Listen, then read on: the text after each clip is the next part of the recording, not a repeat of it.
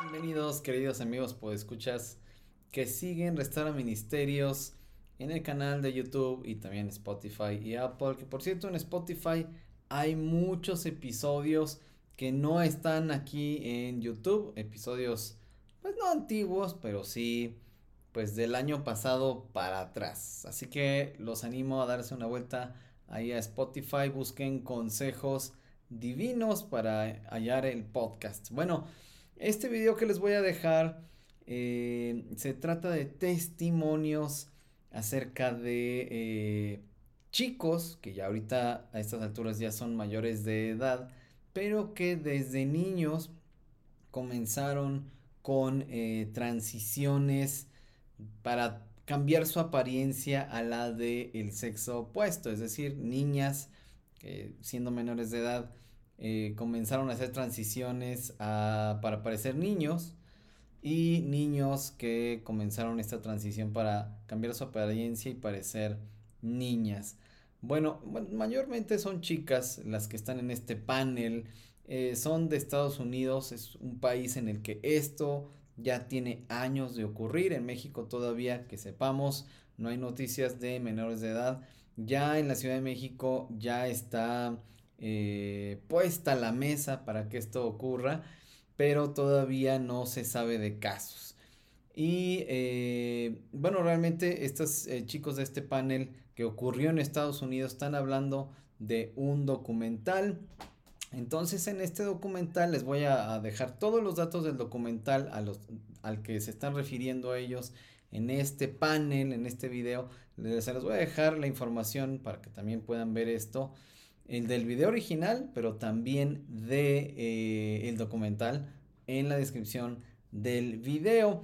También les voy a dejar en la descripción del video información de Miriam Gross, esta, Grossman, eh, esta eh, psiquiatra que pues testificó ante autoridades de Estados Unidos ah, en contra de que menores sean eh, pues participen en tratamientos de hormonización eh, sea testosterona o de estrógenos dependiendo del caso y también tratamientos que involucren las cirugías para cambiar la apariencia, uh, para tenerla del sexo opuesto. Entonces, este es un tema brutal en Estados Unidos.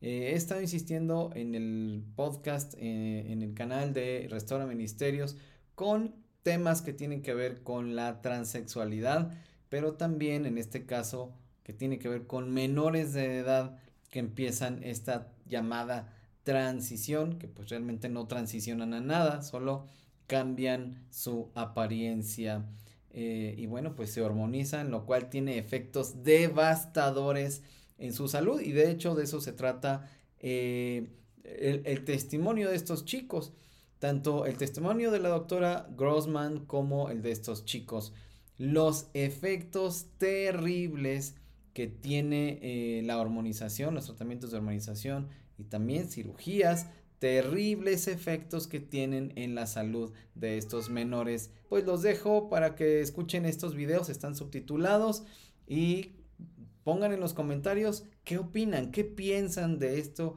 que están viendo y escuchando. Así que, pues, gracias por ver. No olviden comentar, suscribirse si no lo han hecho. Ahí estamos. now recognizes Dr. Grossman for five minutes for your opening statement. Thank you, Chairman Guthrie. Chairman Guthrie and members of the subcommittee, thank you for the opportunity to address you. My name is Miriam Grossman. I am a board certified child, adolescent, and adult psychiatrist, author, and senior fellow at Do No Harm. I have been taking care of patients for 45 years. I'm going to use my time to respond to Dr. McNamara. First, I'm struck by her use of the phrase sex assigned at birth. Sex is not assigned at birth. Sex is established at conception and it's recognized at birth, if not earlier. Dr. McNamara claims that her views are science based but to claim that sex is assigned at birth is without any scientific basis whatsoever. Its language misleads people, especially children, into thinking that male and female are arbitrary designations and can change. That is simply not true. Dr. McNamara claims that social and medical interventions are the only evidence based treatment and that scientific evidence shows it is life saving. Without it, she's warning us, kids will commit suicide. Well, a growing number of countries have effectively banned the care to which she's referring. And thank God there's been no wave of suicides or other mental health catastrophes. Three years ago, Finland placed strict limitations on medical interventions for minors. Sweden did the same thing after a 14 year old girl was found to have osteoporosis and spinal fractures from puberty blockers. An investigation concluded, quote, the risks of anti-puberty uh, and hormone treatment for those under 18 currently outweigh the possible benefits. The UK conducted a review and called the evidence very low. They've also placed severe restrictions on the care that Dr. McNamara calls life saving. Norway also analyzed the data and has made similar changes in policy. The National Academy of Medicine in France warned, quote, great medical caution must be taken in children and adolescents given the vulnerability of this population and the many undesirable, even serious complications the therapies cause. Doctors in New Zealand and Australia have published similar statements. Is Dr. McNamara suggesting that all these countries are rejecting evidence based treatment and placing their kids at risk of suicide? Regarding that point of view, Finland's gender expert, Dr. Rita Kaltiala, said, quote, it's purposeful disinformation the spreading of which is irresponsible. All seven countries, and Florida too, of course, concluded that kids don't need their development interrupted, the girls don't need their periods stopped and their voices lowered, and the boys don't need to grow breasts. What they need is psychotherapy. I have other objections to Dr. McNamara's testimony. She insists that her position, only hers, represents standard medical care. What she doesn't want you to know is that there is no standard. There's a debate. There's a fierce debate. And on the side opposite her stand such prominent figures as Stephen Levine, Kenneth Zucker, Paul McHugh, and James Cantor, among others. These doctors are giants in the field. They have been treating transgender patients and gathering data and publishing papers about them, and I mean no disrespect here, but since before Dr. McNamara was born. The point is that those veteran clinicians and others who have wisdom and experience are ignored because they disagree with the current narrative. They're against medical interventions for the same reason those seven countries are. There is no evidence of long term benefit, but there is evidence of harm. I'll end by quoting Jamie Reed, the courageous whistleblower from the Children's Gender Clinic in St. Louis. I believe that that hospital receives the medical education funding that we're discussing today. She said that doctors at that clinic said, We are building the plane while we are flying it we are building the plane while we are flying it. That's how they described the treatment at their gender clinic. Our precious tax dollars should not support such a perilous experiment. Thank you.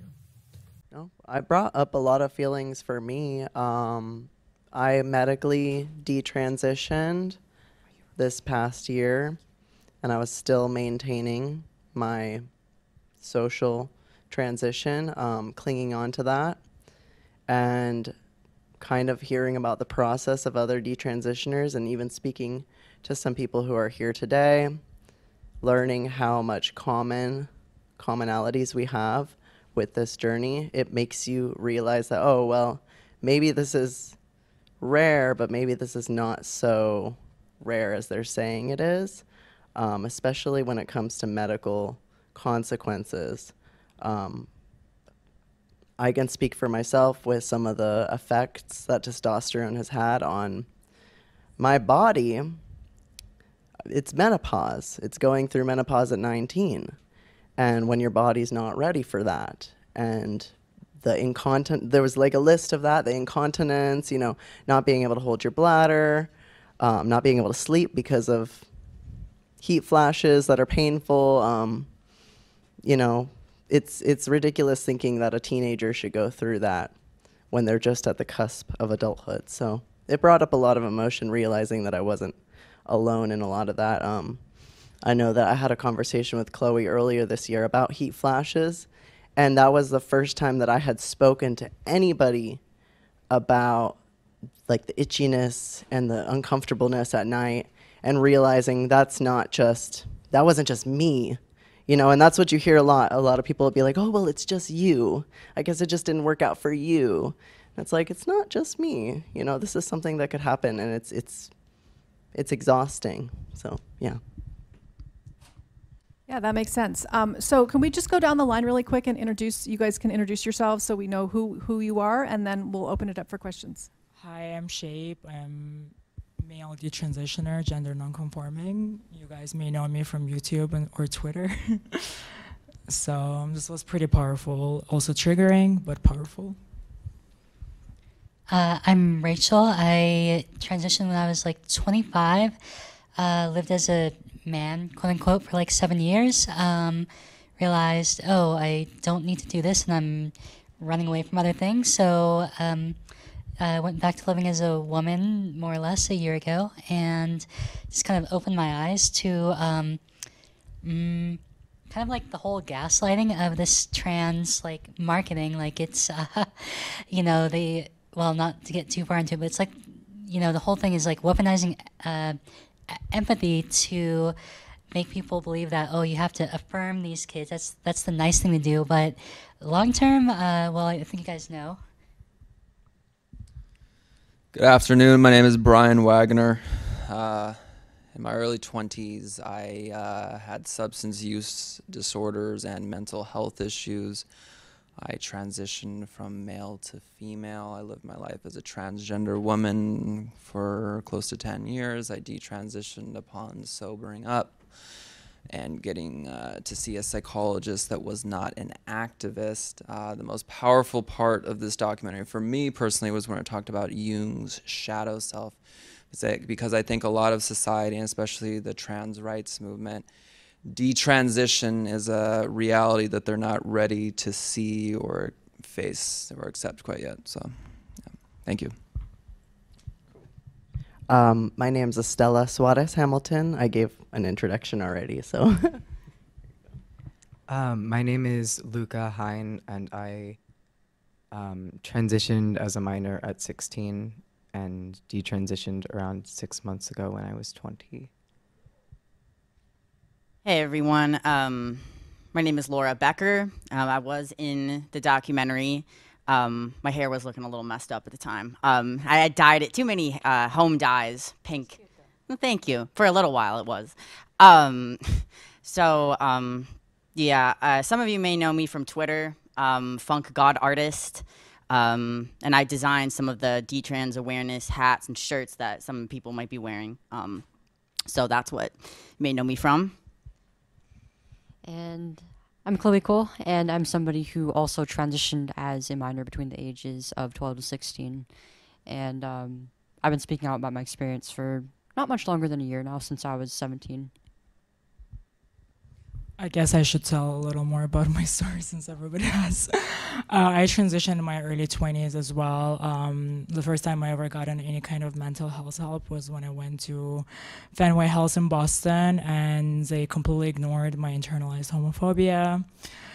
Other comorbidities and affirmed me like there was no pushback. Um, i got on estrogen pretty easily but my mental health declined after that but i attributed it to being in the wrong body.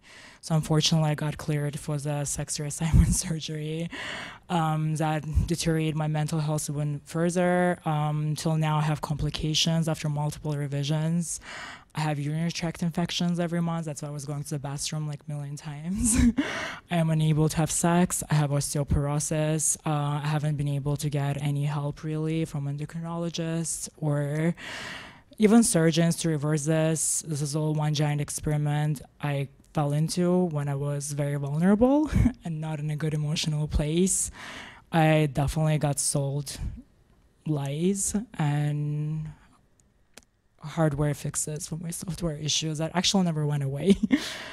um, my biggest push for transition was internalized homophobia. I just didn't want to be gay because I was brainwashed from very young age that gay is bad and sinful. So I, the minute I realized I could escape my homosexuality, I latched onto the idea that I am a woman. But I realized that none of those transitions saved any solved any of my mental issues. In fact, it made it worse. Thank you. Okay, does anybody have a question? Hi. Um, thank you all for being here. You're all very brave, and I probably follow most of you on Twitter or something. Um, I, m- I think, uh, like a lot of parents whose kid is in this um, ideology, fortunately, my daughter so far has not said she wants to medicalize, but I can see just socially things sort of upping, which scares the hell out of me because she'll be 18 next year. Um, so I'm wondering, like, if you guys had seen this documentary, you know, when you were 17, would it influence you, or is there anything that you would say to somebody at 17 who's in the grip that you like would help them, like, you know, to to for body acceptance or or whatever it would be? I'm I'm would love to hear. Yes, if I saw this documentary, it would have made a difference. Um, there are some people that are stubborn and very hard headed, and I was one of them. Especially when you're 19, you think you know everything. Um, if somebody says, "Oh, you're gonna get menopause," oh, I, I don't care, you know, because you don't know what that means. Um, the more information people get, I think, from firsthand, it makes a difference. I remember, um, and I said this prior to when we sat down. I didn't get top surgery. I was on testosterone for over seven years. And I was socially trans before that, um, and then a little bit after that. But I never went for top surgery. Specifically, I can remember I watched a testimony of somebody who was transgender. They were a trans man, so they were a female, um, and explaining that they had done all this surgery and all this tor- hormones and everything and it still they were feeling like it wasn't resolving anything. And i remember he was this big buff bodybuilding guy and i was thinking oh he's so beautiful. I want to be like that. Um, and he was like don't do it. You know it will not fix your dysphoria. And so that gave me enough to just hold back hold back. When i came to los angeles there was no gatekeeping I went to the Saint, or I don't know if I'm supposed to say it, but a very popular trans clinic down the down the street from here, and it was my I was new in town. It was my first time going and talking to them. They had an interview with me, and like a car dealership, you get a packet of papers and you're good to go. Like they have everything. But because I had seen the testimony, I thought, well, let me just give myself some more time to think. Um, and the more you read about long term and the more you talk about these surgeries and how they affect you in the end, the more you realize, well, this is maybe not the most creative solution and this is probably not the most healthy solution. So that's I think it would make a difference. I think that absolutely this this film is a snapshot into history and a, a good opportunity for people to get a different perspective, especially because it's, it's like it's going from a leftist view too. So that's very it's very nice to be able to, to digest that. So Um, when I first transitioned or started to, I specifically remember I saw the testimony of a man named Walter Heyer. He's an elderly man who uh, I believe did, in fact, have the vaginoplasty. And it didn't stop me. Um, thankfully, I never had that done, but I was well aware of it. But I was in a very delusional and, um, you know, ideological mindset. So I really don't think seeing this uh, would have stopped me. I really don't. But I would have just told my former self, you know, to be careful what you wish for and don't rush into anything because trans- changing your gender, it's not like, you know, shaving your head or, you know, something like that. It's very difficult to undo. And it dep- if you, the further you go, the harder and harder. So, um, yeah. Um, one thing for me, uh, like, uh, in like female social circles, like I definitely felt like it was I got cool points for it, and I was already in my twenties, and it's got to be ten times that when you're in high school. So I feel like almost anything you would say would just fuel it even more because it's like, oh, this is something you're not allowed to do, and it's kind of risky, so that's more exciting. I mean, and I don't know if this would help, but like one of the biggest reasons I detransitioned was because I realized, oh, like I you know, I felt like affirmed in my identity as a quote unquote man when I was with like my female friend group. But then as you get more and more masculine, like they don't see you as a woman anymore. And you start like your brain does literally change. Like there is something different with the hormones.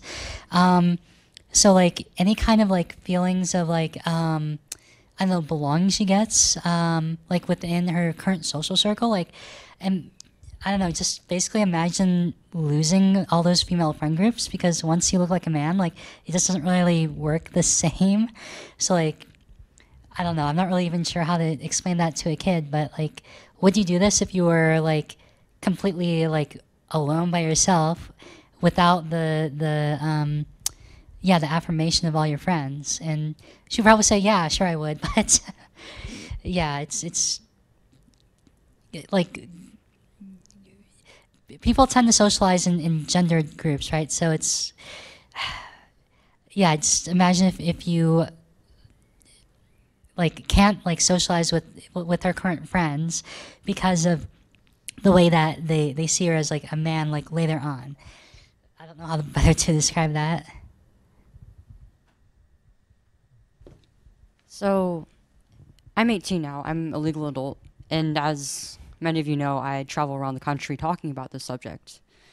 And um, there's still a lot of things that I can't do legally. Like, I can't, I still can't buy marijuana or nicotine products or alcohol. I can't rent a car.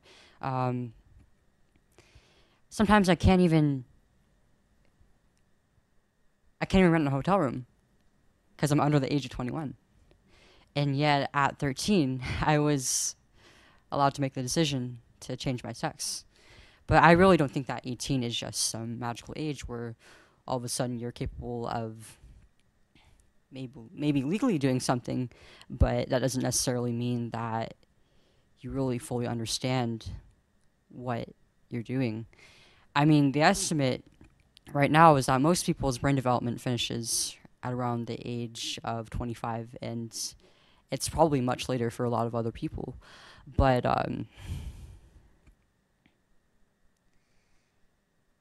brain development aside, there's still a lot of things that people at the age of 18, at the age of 25, and even beyond don't know a lot, know about the world.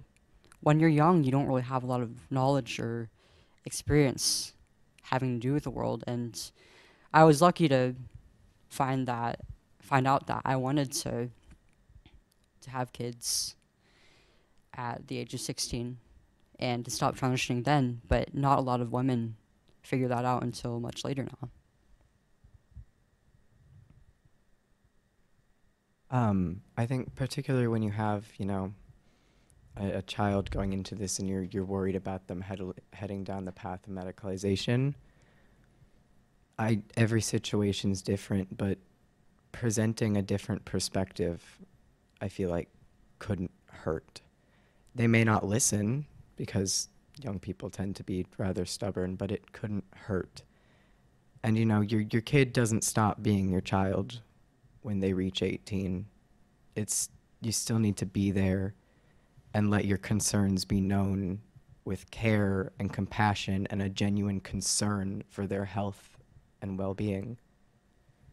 You know, keeping that line of communication open to be that safe adult for your child, even when your child is an adult, is something that young adults still need. Everyone needs to a certain extent. And so you there's going to be, you know, young people who maybe didn't transition and they they reach 18 and rush into stuff, but it's never you know, I don't think it's acceptable to give up on them just cuz they maybe won't listen or they're hard-headed. If anything, that's when you need to be more compassionate and really keep that line of communication open cuz they deserve for you to keep trying.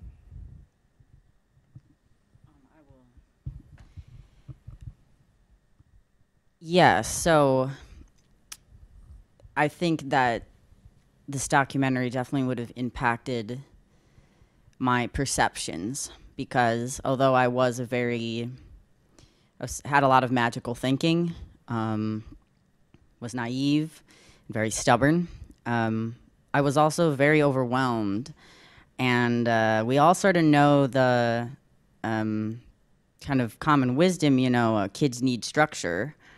Um, everyone needs structure. We need to order chaos because things are very overwhelming, and I was overwhelmed. That's a lot of what the passive suicidal ideation is, is just being overwhelmed and your brain goes to this solution, this fantasy solution of escape so it can deal with it at that moment.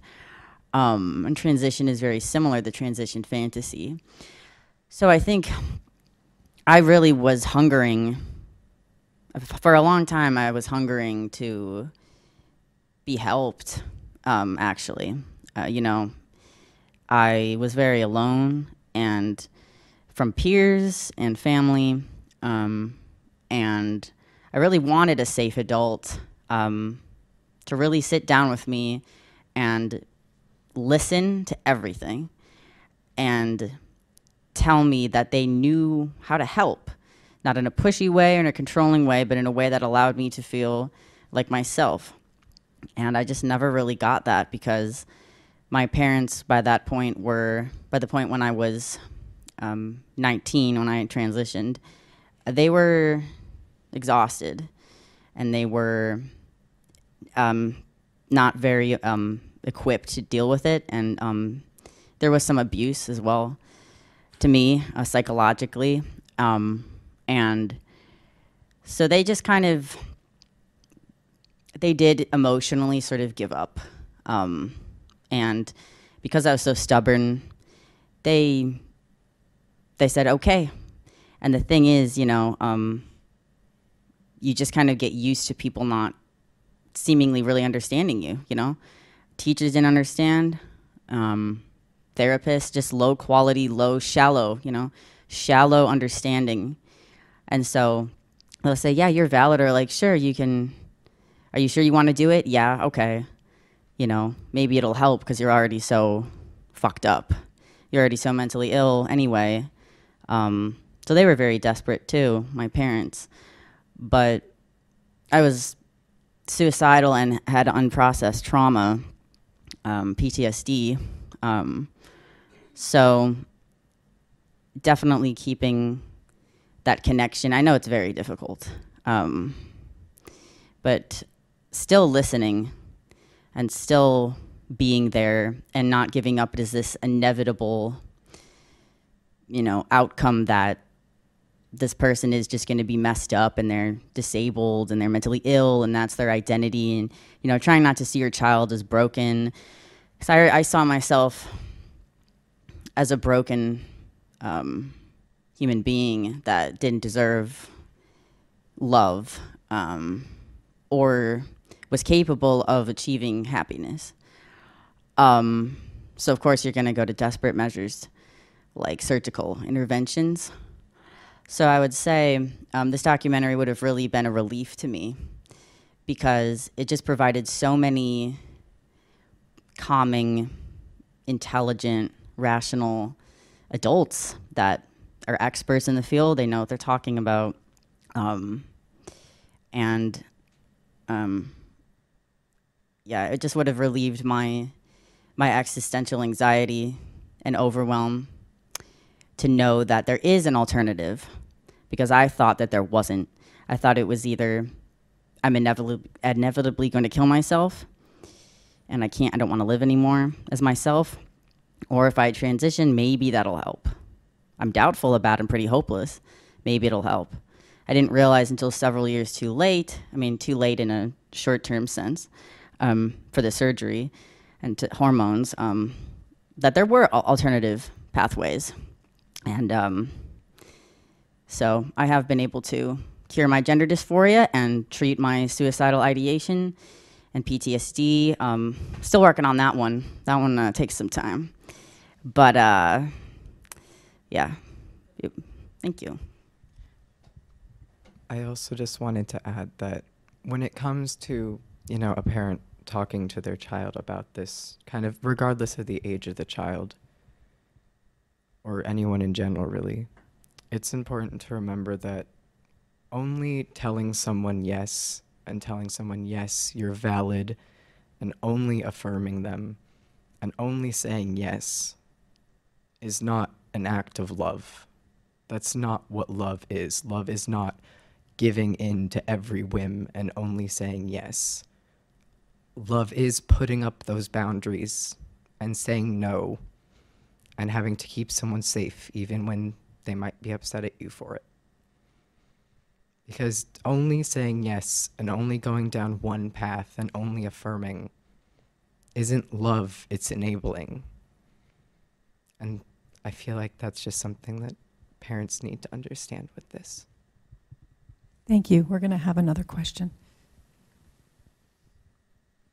You know, sometimes clinicians tell parents that if you insist too much, if you try to show your children a different reality, they will dig their heels in even further. What is the difference between the things that do that versus the things that you think can actually bring on a shift in understanding?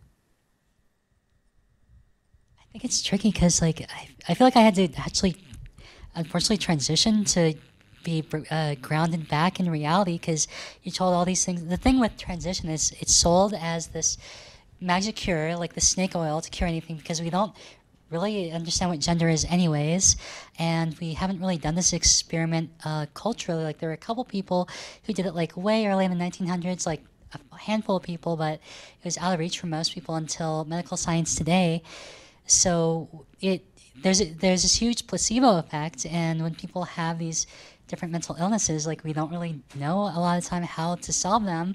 But the thing is, the power of belief works really well. um, and yeah, transition. Um, there, there's like this whole gender euphoria thing with testosterone. It is very euphoric. How do you bring people back to reality without them having to actually go through it? Um, I think, and this is the tricky thing, and I think that's why we're gathered here, is that we don't really hear the downsides of transition, right? We only hear about, oh, this is this uh, euphoric thing that's going to be life changing, uh, affirming it's going to be this person's real authentic self, and it's it makes us all good people for affirming, uh, you know, these trans kids because you know we have to save them from themselves from suicide. Um, I don't know. I think just sharing stories of like. Um, people who have gone through transition who were or maybe still identify as trans but found hey like there are some issues with this and there are other ways we can deal with this you know whether that's uh, recognizing there's maybe autism maybe there's uh, internalized yeah homophobia there's other kinds of traumas. Um, yeah i think just people being more aware that there's not there's this other side of transition that isn't uh, uh the the rosy side of transition and um, I to understand your question, like how do you avoid them from being, you know, upset that you're showing them the the other way? Um, and I, I remember the mindset that I was in at 19. Um, at the time, I came out on social media because I knew that my parents would give me a pushback, and I, I just wanted to just spring it on them and just not give them any chance to um, have any kind of um, pushback to me. So I remember my mother telling me, you know, you'll never be able to fully get a get a penis. You'll never be able to, you know, impregnate a woman. You know, all these different things that were logical arguments. And I was just like, no, no, Buck Angel has a penis. You know, all these different things. And I just wanted her to hear me. I just wanted to her to hear what I thought was going to be a good idea. And I think that um, maybe a good solution would be okay, well, if you want to show me your resources or propaganda or whatever, then I would like you to watch some resources that are from my side. And then that way they could feel listened to and you could see what they're actually looking at. and then give them an opportunity. Okay, we watched it. Now, please, would you watch this documentary with me or would you read some of the side effects? And we'll go in and see do you know what a cyst is? Do you know where those come from? Okay, so here are all these different side effects. What does atrophy mean? When a woman goes through atrophy, is it just their uterus or is it their bladder and all the muscles that are along with that? Because that's something I didn't know until probably about a year ago and I'm 27 and I should have been a doctor should have sat down and talked to me about those but that never happened. So, you know, if you had like a little give and take, maybe that would be helpful. That's that's the best solution I can think of right now in the this moment. I think it also is, you know, somewhat inevitable that when you give pushback, sometimes these kids are going to be upset. It is it is natural in child development for each age group is there are boundaries and it is very natural for kids to push against those boundaries in a healthy way. And it is the job of the adults to make sure that those boundaries are still maintained and that the kid can express that pushback in a healthy way it's unfortunate with this is this issue that we've seemingly you know as a society remo- not only we're just removed the boundary to push against but put a medical system there in place. But sometimes when you push back they're they're going to be upset. And they're going to need a space to really express that. Because you know when they are upset that is an emotion that they are having regardless of if, you know, as an adult, you feel like maybe the reason is stupid or they're overreacting. To that child, that's a very real experience that they are very upset about this. And whether that be that they just need some space to go blow off some steam, or they need you to be there as a compassionate adult to explain to them why you know you did what you did or they just need someone to listen it is still a parent or adult's job to do that with a sense of care. Because you know you you kind of you can't force someone to realize things. But you can be there. And you can be there in the best way that that kid needs.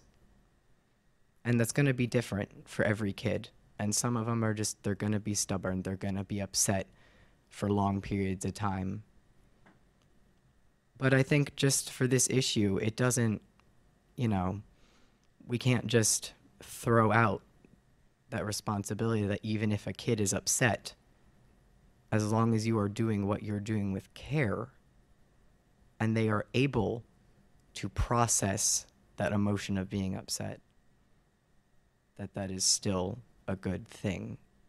Because, you know, the parents have a lot of, of emotions in this and they deserve a space to process those as well. The kids are going to have a lot of emotions. And we really have seemingly taken away that space that they need to process those, to come to the realization that maybe, you know, hey, maybe my mom isn't pushing back because she's hateful, maybe she's concerned. Or, you know, the parent being, maybe my kid isn't acting out because, you know, I, I told them no, but maybe they're acting out because there is a deeper issue there and they are crying out for help.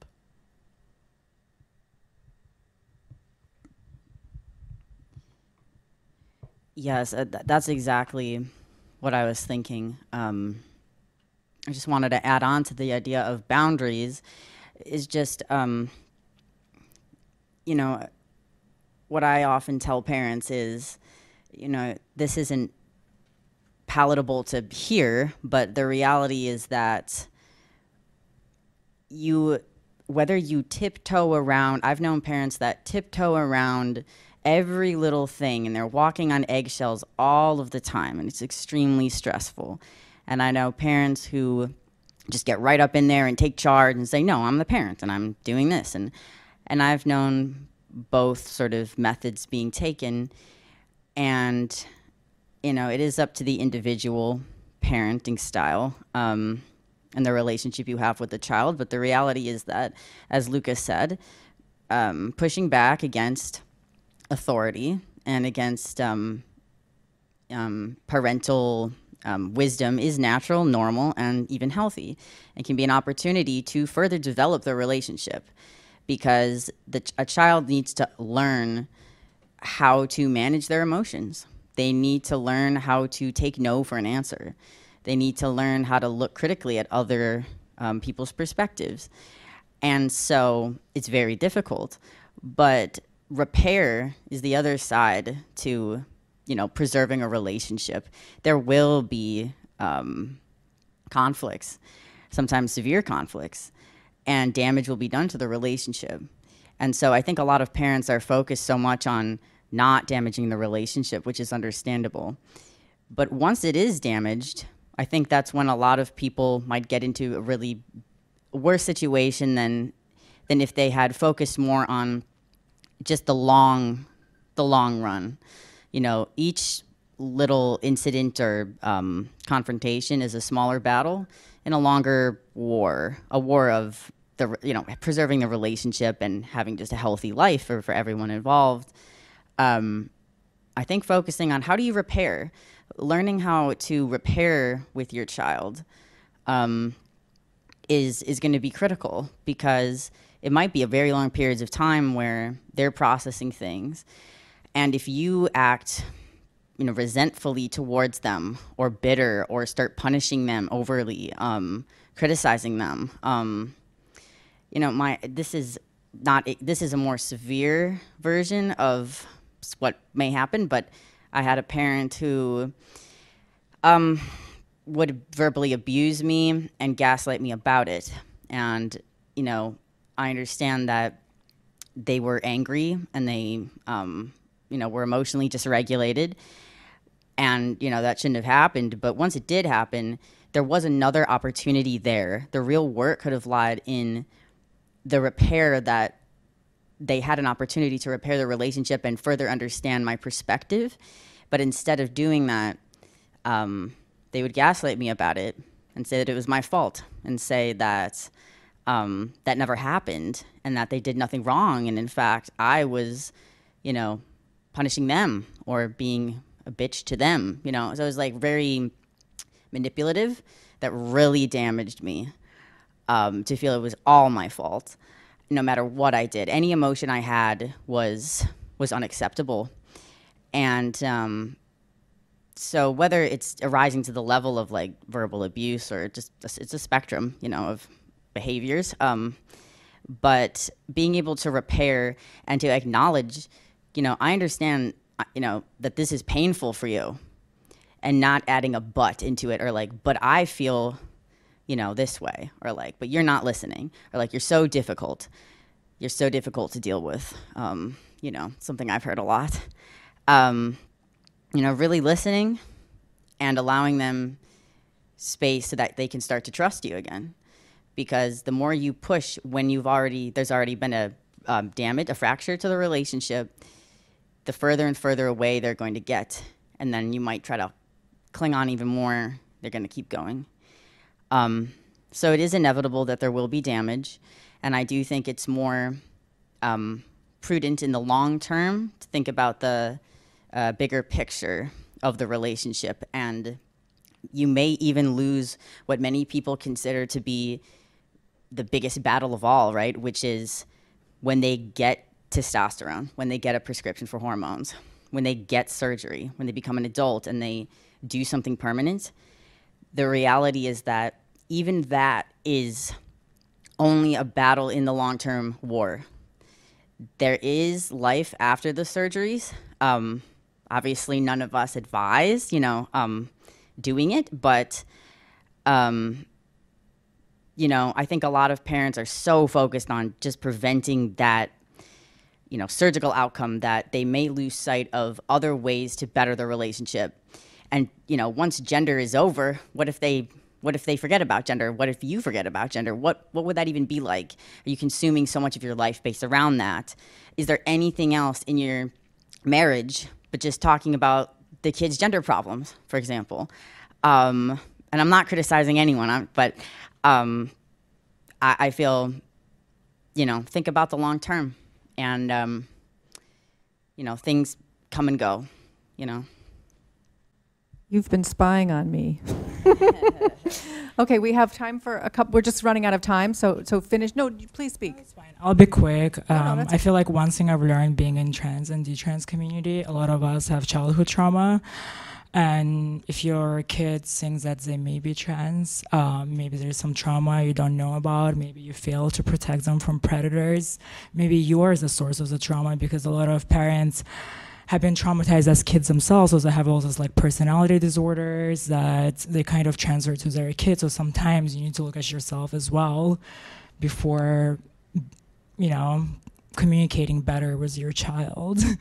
also, unfortunately, right now, a lot of trans activists, such as Jeffrey Marsh, are teaching children online that they should go no contact with their parents if parents try to push back on transgender identity, which is completely crazy. It's pretty much emotional manipulating parents to agree to support their transition, which sucks. Right. I mean, I agree that as a parent, there are going to be some things that you'll have to do for your child that you may not necessarily want to, that they may not necessarily want, or that might not be the best for your relationship in the short term. And for a lot of parents, this does involve like taking away all internet devices like their computers, iPads, phones, whatever else they might have access, might give them internet access. And I think in most cases this is a good approach, but if you're I think that if you're going to take something away, you have to replace it with something. A lot of these kids the problem is that they're a lot of them are, are addicted to the internet because they were introduced to it at a young age and it's very these devices are very stimulating and for a lot of kids especially kids who may not necessarily have a lot of friends at school it can give them a sense of community online but i really don't think that this is that the internet and technology in general is really appropriate developmentally for most kids and teens. And um, a lot of these kids they aren't really they don't have much of a they don't have they don't feel like they really belong to any communities in person. They don't really have many friends at school. A lot of them are bullied. Many of them aren't really active in clubs or sports or extracurricular programs. And if you're going to take away this one big thing for them. You have to replace it with i think one of those which they should be in already